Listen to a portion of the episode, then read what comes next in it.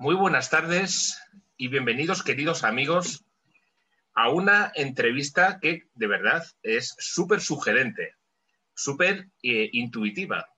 Muchísima información para incluso personas que son sensibles, ya no solo la sensibilidad em, de los PAS, eh, personas altamente sensibles, como sabréis, sino las personas que tienen intuiciones, que tienen algo más, alguna eh, posibilidad que, eh, bueno, pues desde pequeños, incluso en una edad madura, han desarrollado en un momento dado y muchas veces la propia sociedad, pues, bueno, pues va encasillando a algunas personas porque no les entienden.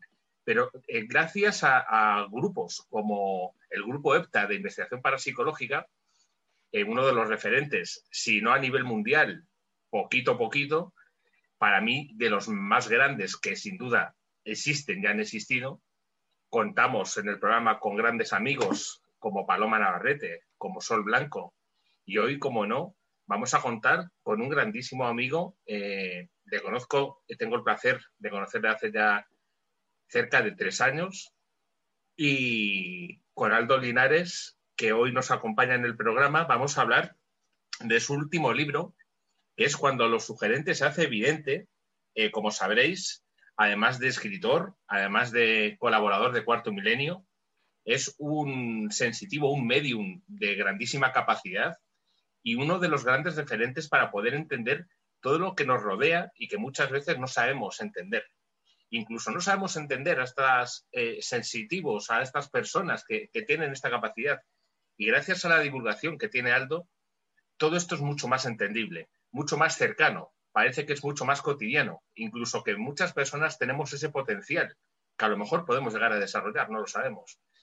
Tengo el placer, de verdad, de darte la bienvenida, Aldo. Muy buenas tardes y muchas gracias por estar con nosotros. Muchas gracias a ti por invitarme y por pensar en mí para pues, poder estar con vosotros ahora. Gracias.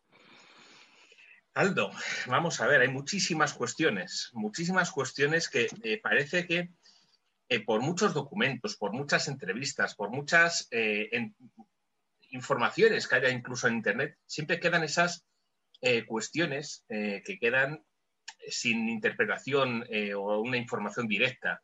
Tenemos hoy un libro que considero, como muchas veces digo, que es un libro o un documento una guía para poder entender mucho más este entorno que nos rodea. Cuando lo sugerente se hace evidente, vamos a ver la emocionante percepción de lo que no se ve. ¿En qué te basas, Aldo, para poder escribir una guía tan bien explicada, tan bien documentada, basada en tu experiencia probablemente y en muchos otros datos? ¿Qué te ha llevado a plantear este documento y en qué se puede basar, porque qué pueden encontrar los eh, lectores que quieran aprender en este... lo que me ha llevado... ¿Qué, información hay? Mira, lo que me ha llevado, lo primero que me ha llevado es mi propia sensación de búsqueda, de, saber que eh, pasan muchos años en tu propia vida y tú sigues buscando y que llega un momento en el cual te das cuenta que siendo buscador tú eres parte de tu propia búsqueda, que tú eres parte de la búsqueda, que y que muchas de las cosas que has vivido desde pequeño eh, ha llegado un momento en el cual de una manera u otra has aprendido a, a leer en ellas lo que, lo que significan y lo que, lo que suponen. Entonces, eh, llegó en un momento en el cual mm, sentí que, que todo se, se, daba, que todo era propicio para poder hacerlo. Entonces me animé a hacerlo, pero sobre todo me animé con, la, con una intención básica. La intención básica era que yo no quería escribir un libro contando batallitas, digamos. O sea, evidentemente he contado muchas experiencias de mi vida porque es lo más, lo más eh, real que tengo para poder explicarlo, porque lo he vivido en primera persona, con mi propia experiencia. Pero al mismo tiempo, eh, no quería que fuesen batallitas porque quería poder aportar algo. Quería que este libro sirviese, que fuese útil para la gente. Incluso que fuese útil tanto en el sentido eh, de amenidad, por decirlo así, que, leerlo fuese pues bonito, divertido, que ayudase a la gente a, que se le fuese la imaginación pensando, imaginando cómo eran todas las cosas que cuento, ¿no?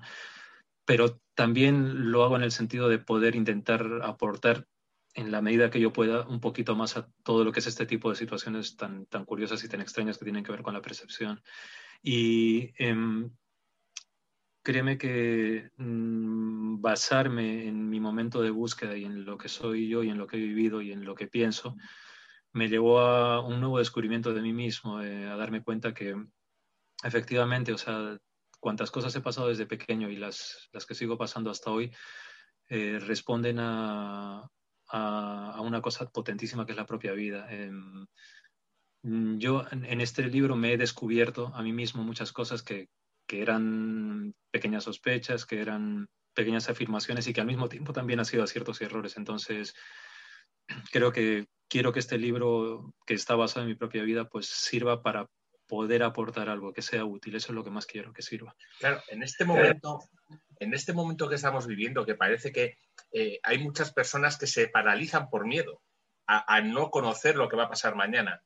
Claro, ese miedo puede estar eh, soportado en una situación, eh, bueno, pues que es empírica, que es social, debido a lo material. Pero esas informaciones que rodean muchas veces a la propia humanidad, que dicen que va a haber determinados movimientos muy grandes a nivel mundial, a nivel económico, a nivel social, que va a repercutir en que va a haber grandes eh, masas, grandes cúmulos de personas que van a desencarnar de golpe. Luego hablo con personas que me dicen que estas informaciones ya se conocían. Y luego hablo con sensitivos que dicen, no, es que hay espíritus que nos dicen, es que esto va a suceder, esto va a suceder y lo que va a venir.